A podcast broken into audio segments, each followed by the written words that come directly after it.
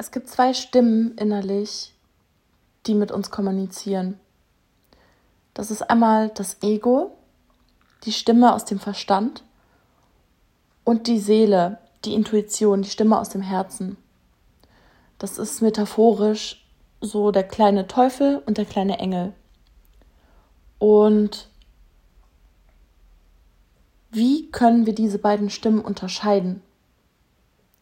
Weil der, Teufel, der teuflische Verstand, der ist sehr geschickt darin, Informationen so zu verpacken, beziehungsweise Bedürfnisse, in die wir verfallen können, nach denen wir dann streben, so zu verstricken, dass wir es nicht gleich checken, dass wir es nicht gleich erkennen. Das Ego macht uns Situationen oder Wünsche sehr schmackhaft. Es erzählt Geschichten, zum Beispiel, wenn wir das und das erreichen, dann ist das und das. Und das Ego erkennen wir daran, dass sehr viele Gefühle involviert sind. Es spielt mit den Emotionen. Zum Beispiel, dass wir Angst kriegen, wenn wir das und das nicht machen, weil wir sonst nicht glücklich sind. Oder dass, wenn das und das eintrifft, sind wir sehr, sehr, sehr glücklich. Und wir erkennen das Ego auch daran, dass es uns entweder zu sehr niederdrückt oder zu viel Freude macht, weil Euphorie ist nicht gesund. Das übermäßige Freuen über etwas zeigt, dass das Bedürfnis so stark war und die scheinbare Erfüllung so eine Riesenerleichterung ist, und das sind immer auch Anzeichen, okay, warum beeinflusst es mich emotional so sehr?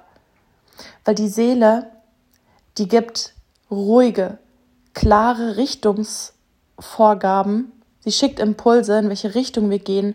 Aber es ist nicht so, dass wir extrem beeindruckt davon sind oder eine gewisse Gier haben, sondern es ist eher so eine Neutralität. Es ist so eine Unbeeindrucktheit, sowas man könnte es eher ein bisschen als langweilig bewerten, wenn wir jetzt bewusst bewerten, weil einfach es nicht so sehr an den Emotionen anknüpft, sondern vielmehr Klarheit bringt.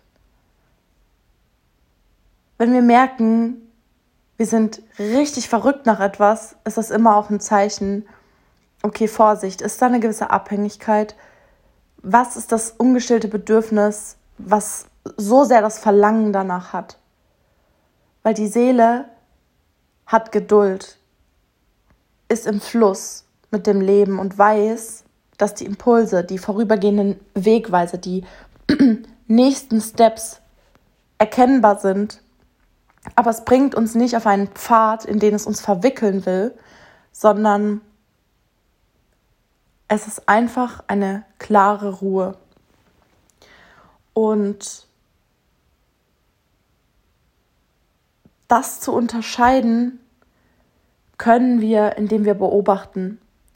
Wir beobachten das, weil es ist auch oft so, dass die beiden Stimmen sich vermischen, dass wir seelisch aus dem Herzen fühlen, das ist das Richtige, aber durch ungeheilte Energien, die noch irgendwo in unserem Unterbewusstsein existieren, die wir nie so richtig angeschaut und gelöst haben, die wir noch gar nicht bemerkt haben, mischen sich damit rein die denken zum Beispiel aus dem Mangel heraus, dass das, was ich mir von Herzen wünsche, unbedingt sein muss, sonst kann ich nicht glücklich sein.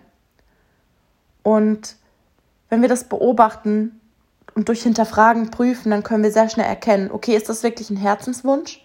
Und wenn ja, mischt sich mein Ego noch mit ein oder kann ich einfach darauf vertrauen, dass wenn ich diesen Wunsch in mir habe, dass es ein gewisser Wegweiser ist dass ich weiß, in welche Richtung ich gehe, aber ich gehe langsam. Ich habe es nicht eilig.